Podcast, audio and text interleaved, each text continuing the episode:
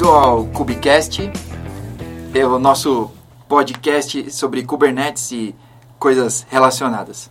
Hoje é, nós temos dois convidados. O primeiro é Diogo Gebel. Olá. E nosso ilustríssimo Ricardo Katz. Olá. Para você que não conhece, Ricardo é da Serpro e depois ele pode a gente coloca as mídias sociais dele para você poder seguir. Acho ele. que eu, acho que o Ricardo podia se apresentar mais, falar um pouco do trabalho dele, quem ele é, o que ele faz. Verdade, pô. Do que ele se alimenta. Beleza. É, do que eu me alimento atualmente é de nada. Estou perdendo. É, meu nome é Ricardo, o pessoal me conhece como Katz, trabalho no Serpro desde 2009 e hoje eu sou gerente da parte de engenharia de nuvem, né? É, à frente de um projeto que, chama, que chama-se Estaleiro, onde a base dele é um Kubernetes é, para produção dos serviços do governo federal. Então, Show. Legal, legal. Legal, pô. E, é, bom, seguindo o nosso padrão de Cubicasts, a gente começa com notícias. Então, o Diogo vai começar com uma notícia triste ou feliz para alguns. Bom, a minha notícia é que o Brasil está fora da Copa. Não é necessariamente uma notícia nova, Não é? mas eu trouxe essa notícia porque eh, eu não sou um ávido é, seguidor de futebol, enfim, eu tenho meus times de preferência, mas eu não sou um cara que acompanha futebol. Eu, tô, eu acompanho muito mais ciclismo e Tour de France e outras provas desse tipo do que necessariamente futebol. Mas eu escolhi falar da, do Brasil fora da Copa porque meio que fazendo uma análise, né? Por que, que o Brasil saiu da Copa, né? Pô, time que candidata ao Hexa, favorito. E se a gente for olhar o Brasil pela qualidade técnica dele, eu acho que ele realmente tinha qualidade técnica para vencer, para ir lá e, e, matar essa e sair campeão do outro lado. Mas faltou, faltou instinto assassino, faltou vontade de vencer, garra, sangue nos olhos, sabe? É, time é, com emocionalmente desestabilizado, acho que faltou inteligência emocional. É, time que chorou já na hora do hino e não chorou de emoção pelo hino nacional, mas porque estavam todos eles meio abalados mesmo, e, e é uma coisa que é recorrente, já não é a primeira Copa que isso acontece. E, e, eu resolvi trazer esse assunto porque a gente, às vezes no dia a dia vê isso também, né? A gente se, meio como um, eu como um líder de equipe, a gente vê isso às vezes que o time às vezes não entrega é, como podia entregar, porque parece que as pessoas talvez não estão bem motivadas ou estão necessariamente bem lideradas. E como é que a gente transforma a equipe numa equipe vencedora, né? Com sangue nos olhos, com garra, com vontade de vencer.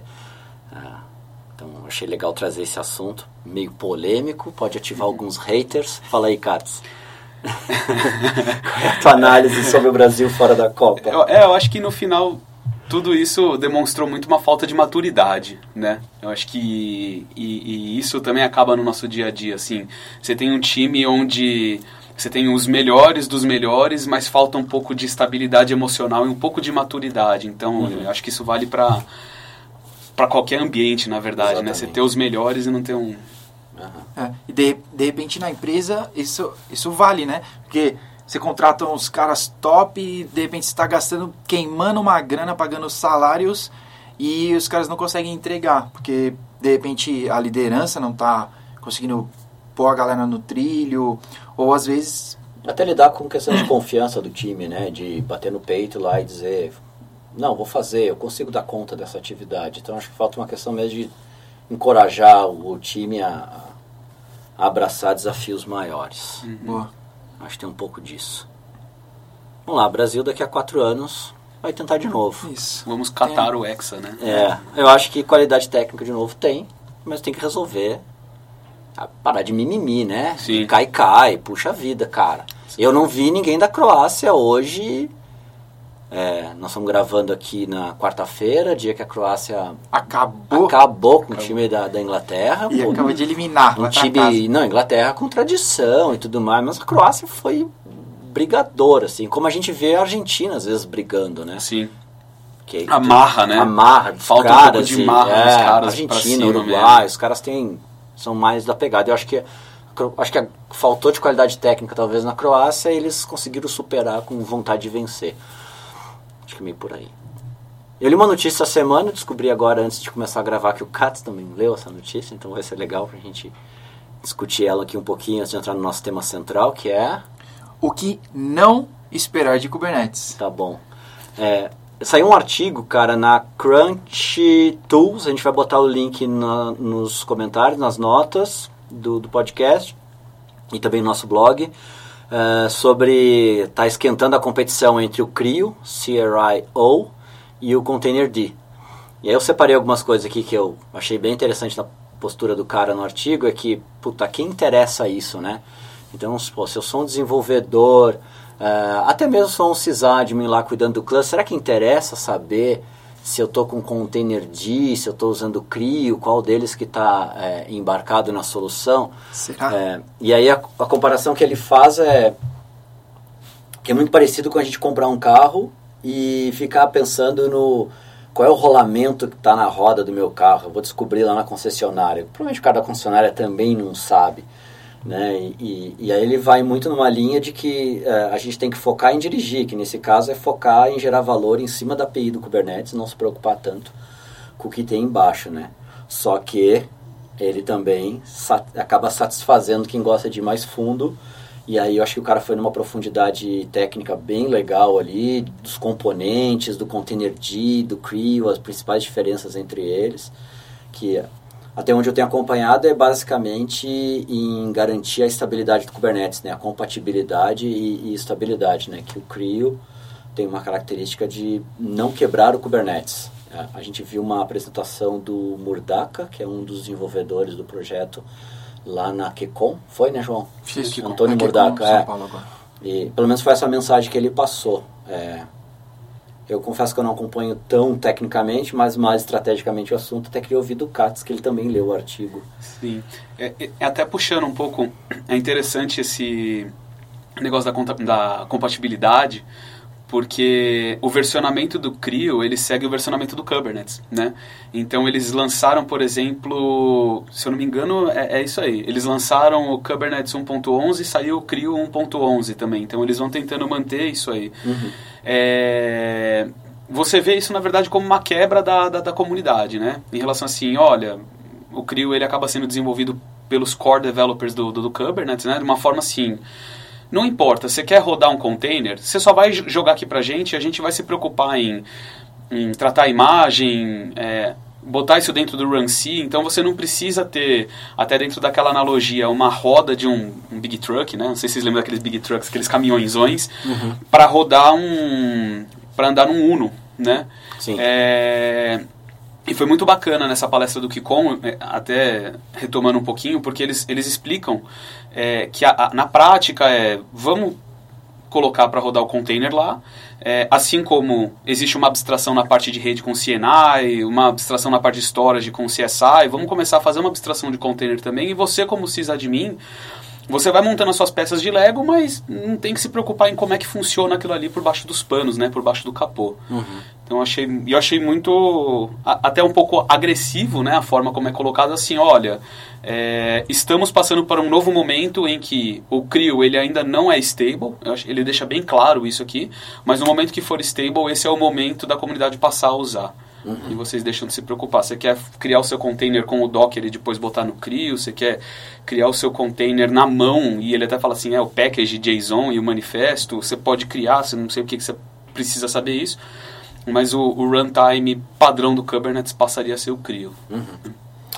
Acho que tem muito acho que tem muita gente perdendo muito tempo na construção da imagem, muito preciosismo nessas tarefas que não, acaba que não adicionam tanto valor e, e, entendendo cada um dos componentes em vez de focar no, na construção realmente dos produtos, projetos em cima. Será que tem um pouco disso também no, no, no mercado, não no mercado, mas na forma como está se consumindo Kubernetes.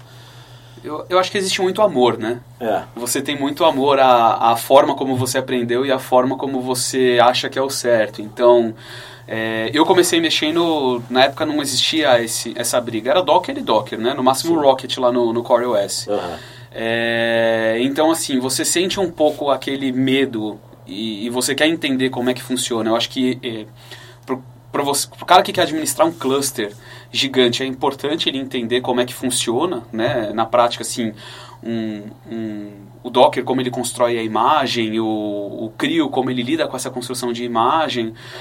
Mas eu acho que as pessoas elas têm que começar a desapegar um pouco. É, até para que você tenha tempo de fazer o que importa, né? Então você tem que entender como é que funciona é, para fazer o seu troubleshooting no futuro e tal, ou até conseguir lidar com isso, mas desapegar um pouco de, não, eu preciso entender o Docker totalmente a fundo. Ou no e... dia a dia ter que fazer cada uma das tarefas de um modelo muito artesanal. Exato. Mas eu acho que isso é um pouco ligado à característica do, do técnico, né? Do, do, do tecnólogo, do cara que A gente do gosta, engenheiro, né? Que gosta de entender cada parafuso que vai no seu avião para poder entender como funciona e poder confiar naquela engenharia, né? E tem um pouco também de orgulho, né? De ter montado Sim. e feito alguma coisa tailor-made lá.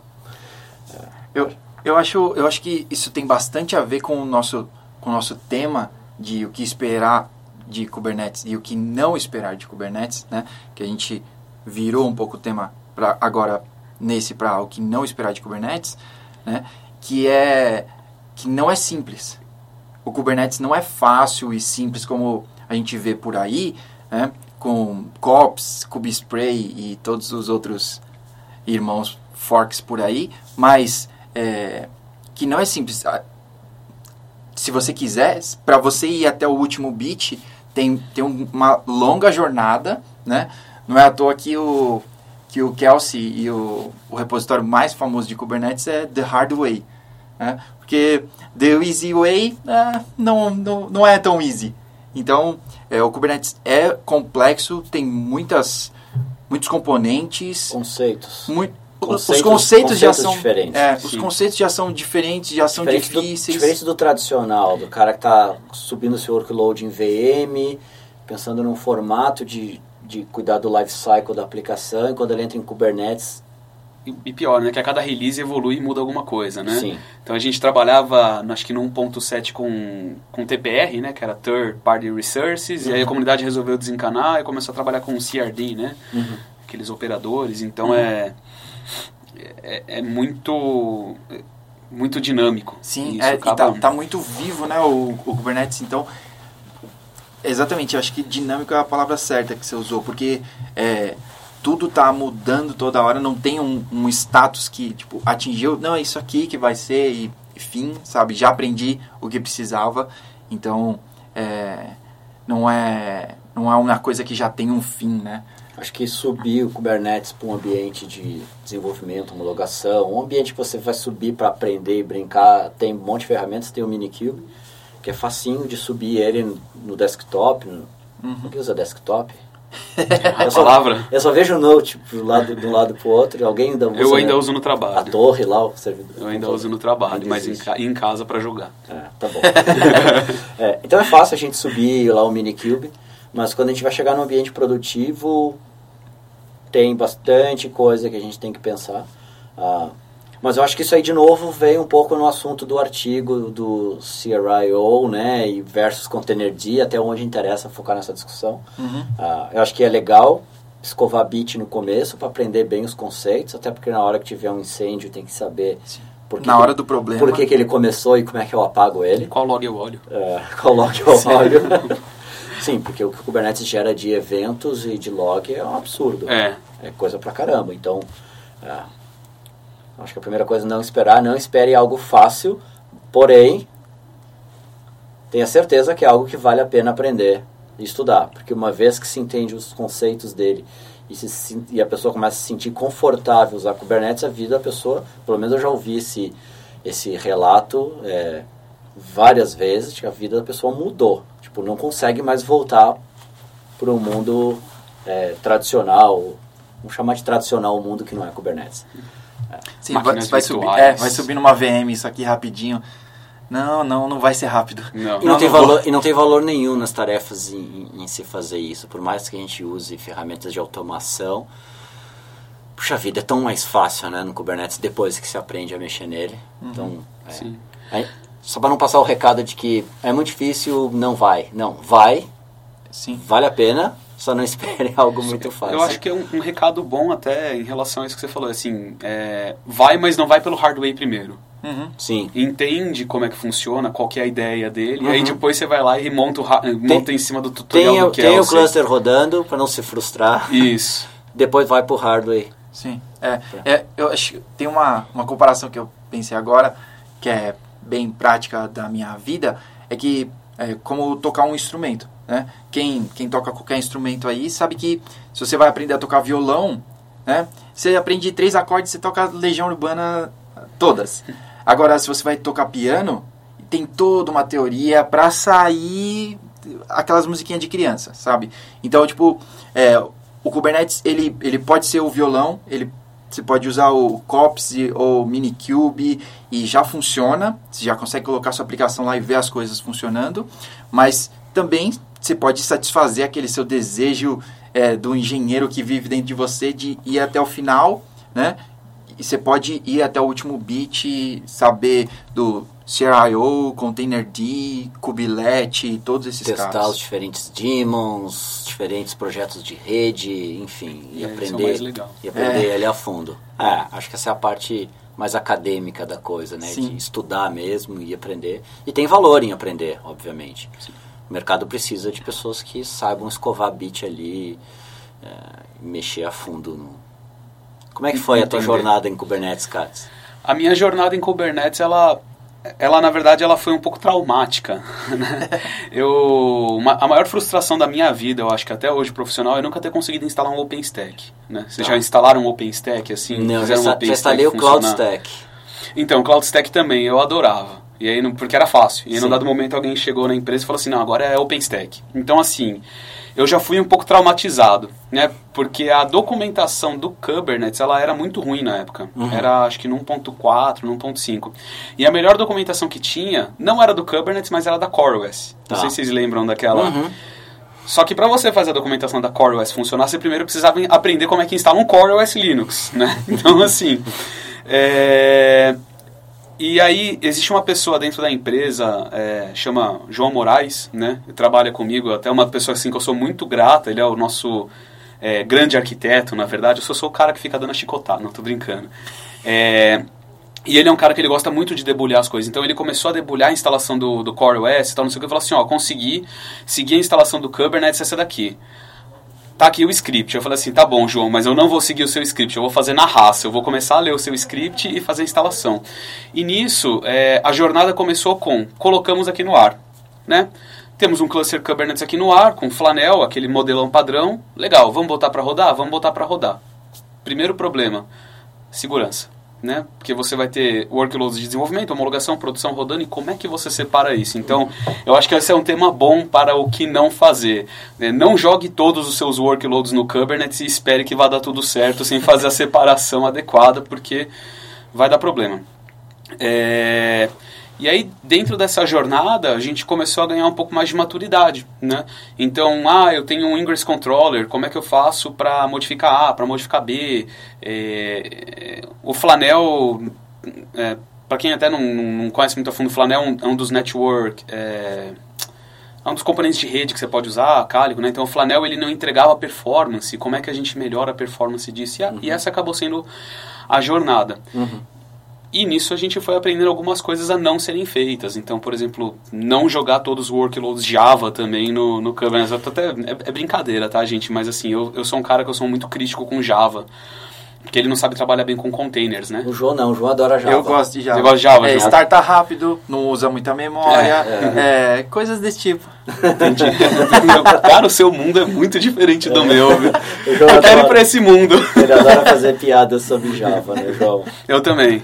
Todas as apresentações ele primeiro pergunta quantos programadores de Java existem na plateia, depois ele começa as piadas calculando o risco. Eu, eu espero que vocês não percam pessoas ouvindo por conta das minhas piadas de Não, Java não também. tem Eu sou... Pra saber o quanto eu preciso correr. O- Então acho que acho que o recado de não esperar é que jogar todos os workloads e esperar que eles vão estar seguros, isolados e que Vai funcionar. botou para rodar já é o bastante. Tem uma segunda parte que é pensar em isolamento, é, coisas que o Kubernetes não traz por padrão para nós. Ah, re- tem que pensar a arquitetura de como é que a gente vai rodar as coisas lá dentro. Acho que acaba voltando um pouco para o OpenStack, né? A gente tinha que planejar bem o nosso ambiente OpenStack antes de botar ele no ar. Acho que o Kubernetes é a mesma coisa, né? Como é que eu vou isolar a dev de homologação? Eu vou ter clusters diferentes, eu vou usar lá Label Selector e ter máquinas dedicadas, eu vou isolar os times por máquinas, por namespace.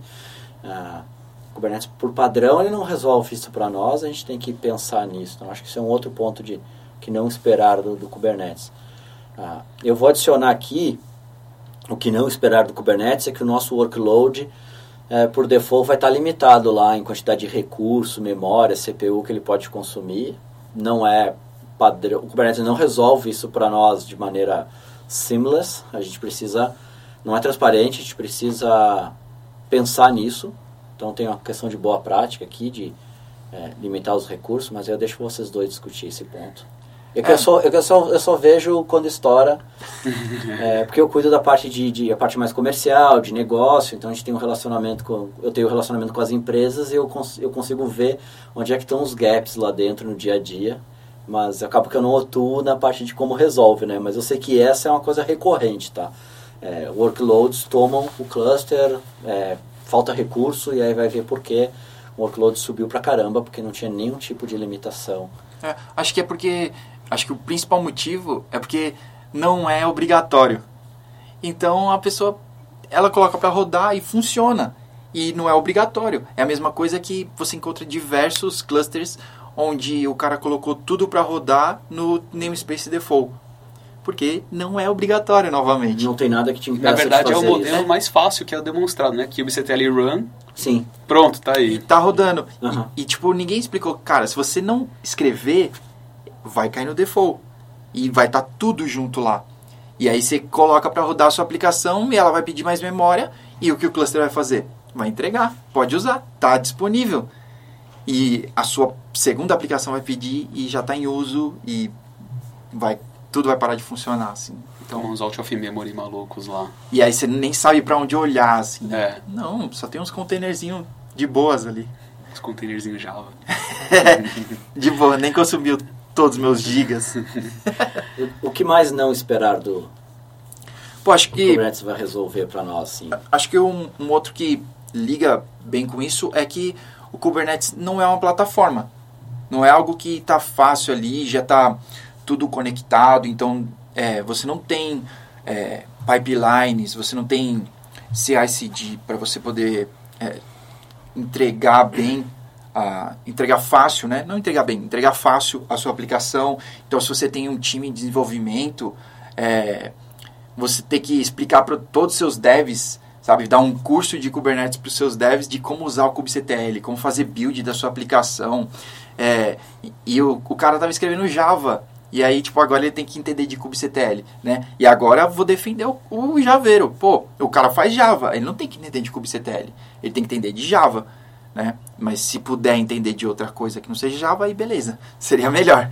Eu acho que até nesse ponto é, é o cara entender o que, que é cada objeto também, né? Uhum, Porque você vira, e não não o objeto do Java, né? O objeto mesmo do, do Kubernetes, que ele, ele vai ter que entender que não é, ah, vou lá dar um kubectl run, pronto. A gente acabou de falar que ele tem que aprender a limitar os recursos dele, então ele vai ter que entrar ali numa documentação do, do, do Kubernetes se ele não tiver um, um preparo e ver, por exemplo, as especificações do objeto de deploy, do, da especificação de pod, para que ele não, não que ele não cause danos né, ao, ao, ao cluster como um todo. Uhum. Eu acho que isso é até, até volta no assunto anterior de não esperar um cluster pronto se você não se planejar bem, porque se você não tiver uma é, vamos dizer assim, uma interface adequada, uhum. você vai pegar container lá rodando como root, porque você não vai subir um pod security policy lá. Uhum. É, você vai pegar alguém tentando montar o Docker socket do próprio node que ele está rodando, e isso pode ser totalmente prejudicial, destrutivo. Então, totalmente destrutivo, né? Então você pega e coloca uma aplicação ainda vulnerável que o cara tem acesso ao Docker Socket, quando você acabou de acabar com o seu isolamento do cluster,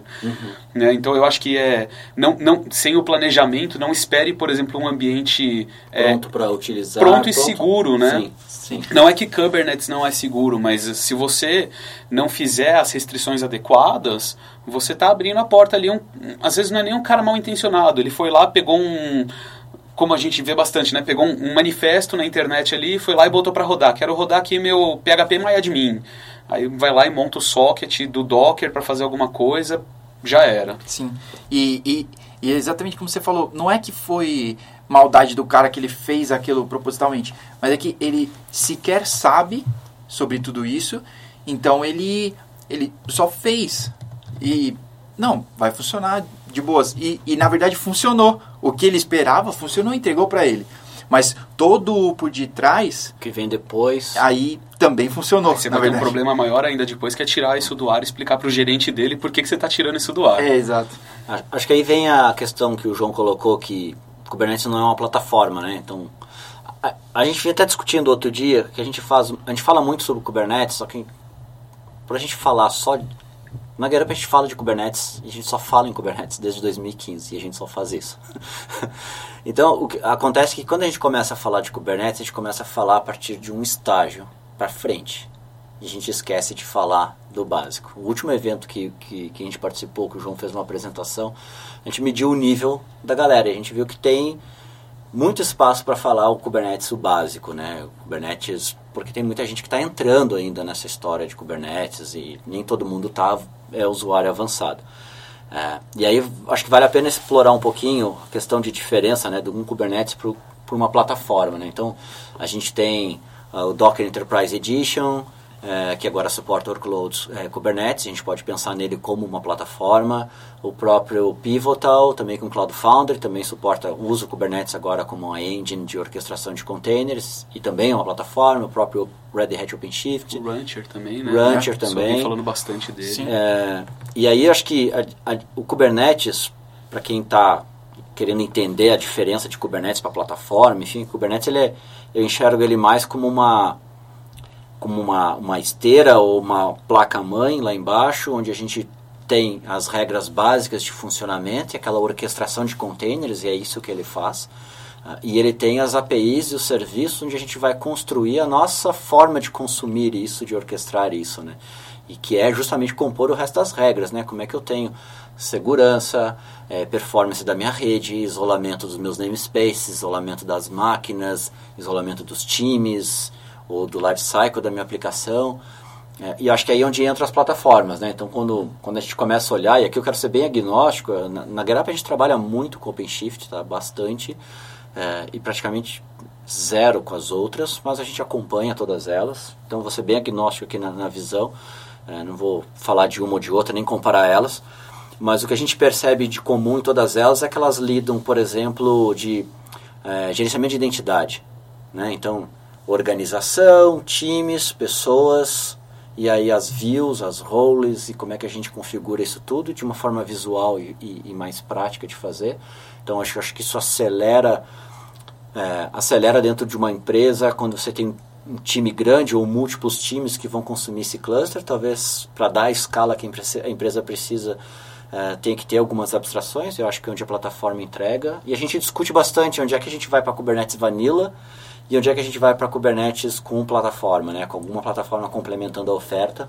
Então, uma coisa que a gente faz muito no dia a dia é entender é, o nível de conhecimento do time, tamanho dos times e quantos times são que vão consumir isso, porque em, em muitos cenários o Kubernetes Vanilla resolve. A gente faz esse hardening, vamos chamar assim, de, de melhores práticas no ambiente, de isolamento, cria as regras, cria os pipelines para que as entregas sejam através de pipeline e evite que o cara faça alguma coisa até mesmo desavisada que vai prejudicar o cluster.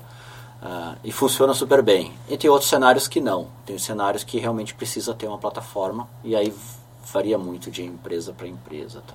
Eu acho que é, um exemplo é uma empresa que que for, está fornecendo ali o cluster para ser usado por uma fábrica de software.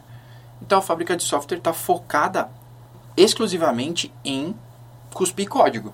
Sim. E aí você tem um, uma, uma esteira ali, um Jenkins ou é, uma plataforma de CI/CD. Então ela vai se falar apenas com o CI/CD e o CI/CD com o Kubernetes. Que imagina você contratar N, N fábrica de software ou mudar de fábrica de software, contratar novas e dizer assim, não, meu deploy aqui é em Kubernetes. E, cara, Treinar todo mundo. nunca ouvi falar de Kubernetes. Exato. Acho que tem que. Acho que as plataformas elas oferecem. Então, quando a gente começa a falar plataforma versus vanilla, e tem uma discussão super quente nisso. Esses dias eu vi o, o Beda da Aptio eh, dizendo que Red Hat era um fork de Kubernetes. Já, deu, isso. já deu aquela esquentada na discussão. O Matt Essay, que trabalha na Adobe, cuida da parte de open source da Adobe. Um cara muito legal de seguir no, no, no, no Twitter. Ah, quase que eu falei no Facebook. Quem é que segue alguém no Facebook? né, no Twitter, porra. É, é, eu vou colocar o. Eu vou colocar nas notas é, o Twitter dele. É um cara que twitta bastante sobre open source e ele tem opiniões bem fortes sobre isso. E ele cuida da divisão de open source na Adobe. Estava falando sobre por que, que OpenShift não é um fork, né? Embora tenha alterações no código, tem os próprios bits da, da Red Hat que está mudando o modelo e vai começar a virar realmente uma extensão do Kubernetes. Mas acho que é legal, assim, é, para quem nos ouve e acompanha e está interessado em entender o assunto, saber as diferenças né, de um Kubernetes Vanilla, quando usar um, e o que, que é uma plataforma em cima de Kubernetes e o que, que ela adiciona. Né? É, a, gente, a gente trabalha muito é, esse, essa quebra de paradigma lá dentro da empresa, né? Que o pessoal ele fala assim, ah, legal, vocês têm um Kubernetes aí, o Kubernetes na verdade ele é a base da nossa orquestração, então a gente, vocês têm um Kubernetes aí, eu quero rodar esse container aqui. E, e é uma coisa que a gente tenta é, clarificar muito, que assim, não é um ambiente de container as a service, uhum. né? Você não vai chegar, pegar uma imagem Docker, jogar ali e falar assim, pronto, estou rodando aqui o Fala meu... Pra mim. É, então, é, eu acho que é, essa é uma, é uma coisa que, que fica muito, assim... É, nebulosa quando as pessoas elas entram no, no, no, no ambiente Kubernetes, né? É, o cara vai entrar, ele acha que ele vai receber um dashboard lindo, inclusive, né? Sim. É, pô, tem um dashboard lindo aqui que eu vou logar com o meu usuário senha e botar um container para rodar. E na verdade o Kubernetes ele nada mais é do que um orquestrador. Sim. Assim como eu, eu brincava assim que nuvem, na verdade, nada mais é do que uma orquestração OpenStack, né? Uhum. Ele é um orquestrador também. De VMs. De, de VMs, exato. Hoje ele faz lá, faz cada vez mais a mais coisa e é mais difícil de entender, né? Sim. Mas enfim, o, o Kubernetes também. Então você tem é, um, um, um, workload, você vai jogar e você vai esperar que ele seja orquestrado. Aí entra até no que o no que o João falou. Você pega equipes que o cara, ele não quer ter que entender qual é o modelo, ele quer chegar lá e dar o play. Fiz commit no código ali no Git e quero ver esse cara rodando. E, e isso às vezes é, é bom, e às vezes é ruim porque ele não está preocupado, por exemplo, no consumo de recursos ou no, no log. Ele vai virar assim, ah, não vou ver o log não, tá rodando, testei aqui, putz, deu erro, então eu vou tentar ver o log. E, e, são coisas que o próprio Kubernetes ele não te entrega também nativamente, né? Uhum. Então você vê quanto é que está consumindo de CPU e memória do seu container. Uhum. Isso é o, né? Então é uma coisa assim que eu acho que você também não pode, não pode eh, esperar, né? Dentro daquele ah, consumo de recursos assim, uma plataforma em que o troubleshooting ele já venha para você. É, o, o, o, Kubernetes ele é, é, eu, eu sou colecionador de Legos, né? Eu Uhum. tenho uma porrada de Lego no quarto assim. Então eu, eu tento ver todos esses projetos como um, um, um grande Lego, né? É, você tem a pecinha A, a pecinha B, a pecinha C. Se você não entender qual pecinha que encaixa em qual local, você só vai ter ali um, um software rodando que vai fazer o básico, né? Acho que dá pra gente traduzir, falar de. Legal trouxe esse conceito do, do CAS, né? Do Container as a Service, e aí a gente tem a plataforma, né? O Plataforma as a Service. Acho que a gente pode. Acho que resume bem é. Kubernetes é um container as a service, você entrega o container e ele roda. E a plataforma você entrega o, o código para ela. E ela vai fazer o build, ela vai construir imagem, ela vai aplicar as policies, as melhores práticas.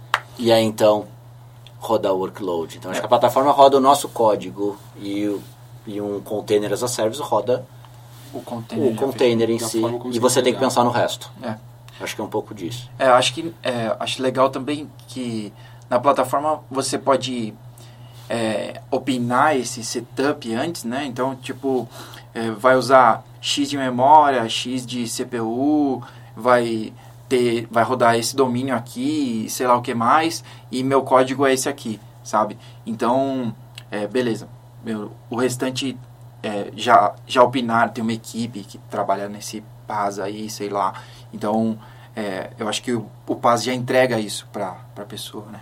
Para a equipe, para o time. Então, Vamos para as recomendações? recomendações. Ou o Katz tem mais um não, Não, eu, tenho, eu tenho só uma coisa que não é para esperar que a gente comentou no. Vambora. Né? Boa. Que, assim, uma coisa que eu acho que você não pode esperar do Kubernetes é um padrão de nomes, né? Então você vai Ah, alguém virar boa. e falar: "Ah, eu uso Kubernetes. Ah, eu uso Kubernetes. Ah, eu uso Kubernetes". Então assim, não espere e não entre nessa briga com pessoas da comunidade, Por porque pronúncia. É, porque porque cada um fala do jeito que quer, aí Boa. você vê pessoas tipo a Jessica Frazel brigando com o próprio Kelsey Hightower dentro do Twitter. Eu não sei se vocês já viram assim, um sacaneando o outro. Como é que se pronuncia? Como é que se pronuncia? Eu vou falar só Cub, né? Então, Cub CTL, Cub Cuttle. é, Cub Cuttle, é, umas brigas dessas não, também. não tem padrão. Não tem padrão, não tem padrão. Boa. que mais? Não, mais. eu, eu tô. Eu, tô ah, eu, eu acho que é uma- coisa só que eu, que eu tento às vezes sempre olhar é em relação a banco de dados, né? Ah, É, eu não sei aí como é que. Eu, eu, eu hoje não rodo banco de dados dentro do, do Kubernetes, por exemplo, porque eu acho que não existe um, uma estabilidade de Sufici- armazenamento. Suficiente ainda pra... Isso, a parte de armazenamento, né? Physical volume e tal. Então, essa não é uma recomendação que eu não faço, mas eu gostaria que as pessoas que estão ouvindo, se elas tiverem alguma recomendação para nós de como elas fazem isso, a gente roda muito bare metal lá, né? Tudo on-premise. Tá. Então, assim, ah, a gente roda aqui com o Ceph, com o disco, eu acho que é um caso legal, né? Que, que A gente já rodou com o Cef. Não já- foi uma experiência muito boa. Bem traumático. Bem traumática. É A RBD? gente- é, a gente Block jogou- Device? Acho que era Block Device. A gente usava Ceph, a gente já teve um cluster com Ceph, não foi uma experiência muito boa.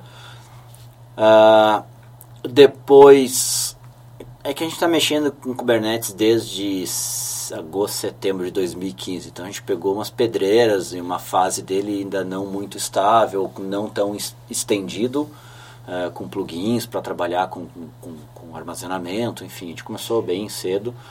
Ah, mas hoje a gente tem ambientes rodando Amazon, Azure, Google.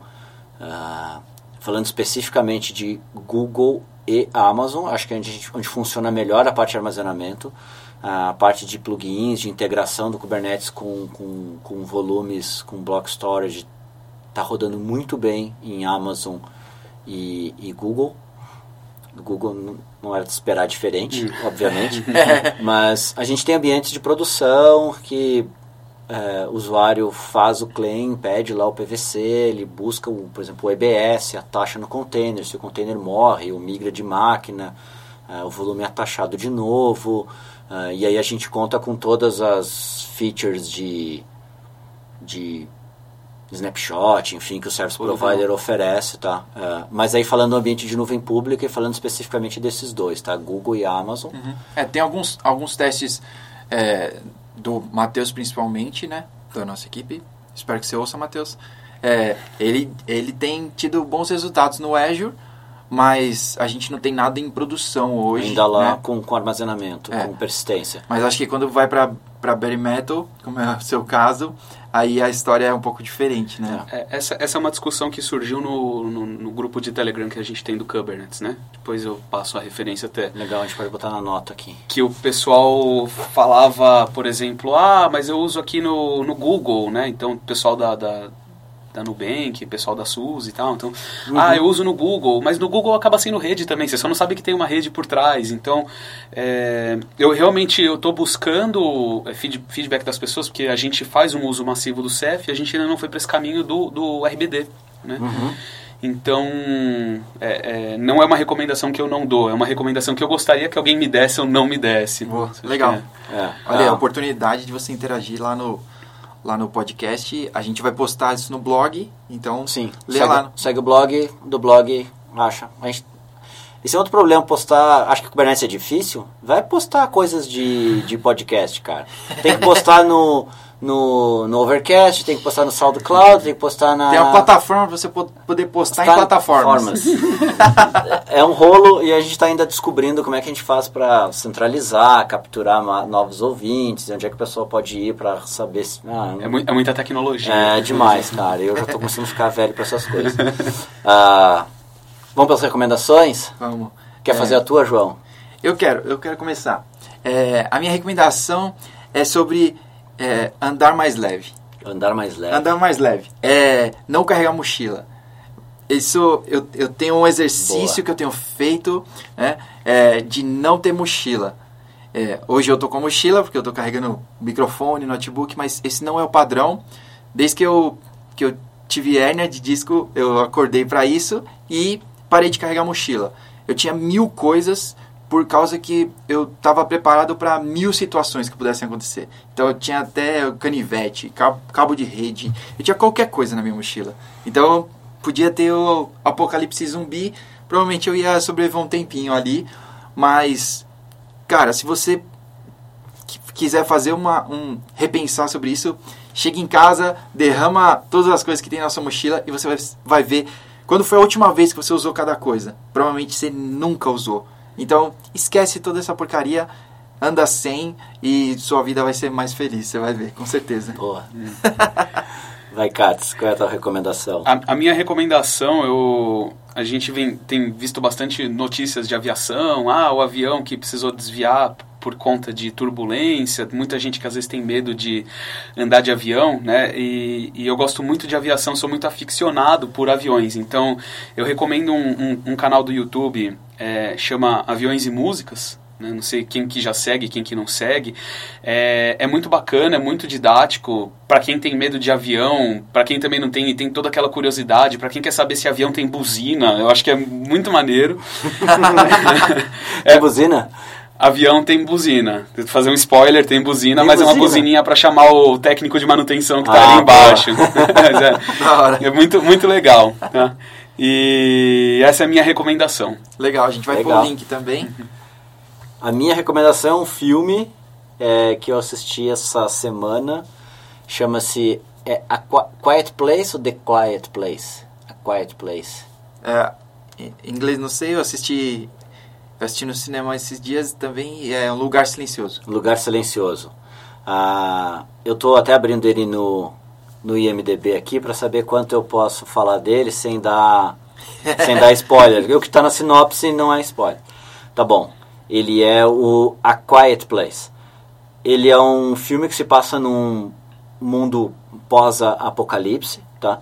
É, onde as pessoas, as famílias são obrigadas a viver em silêncio, porque existem monstros é, que são que têm um, sistema, são, têm um sistema de audição super sensível e eles caçam baseado no, em sons. Então eles captam a gente pelo som. Eles são cegos, ah, são extremamente agressivos, difíceis de matar, poderosos. Ah, até onde eu entendi são alienígenas, ao que tudo indica. É, mas é um mundo pós-apocalipse e as pessoas vivem em completo silêncio. E aí o que eu achei muito interessante no filme é que quando a gente começa a ver o filme, a gente começa a fazer silêncio é, a, assistir o filme, porque o filme ele é um suspense, não é um terror, ah, não tem cenas de terror, assim, É, e também não tem suspense. cenas é, de susto, porque na verdade sempre que um deles vai aparecer é bem anunciado antes, a gente já sabe, ó, vai dar merda. Ah, é isso.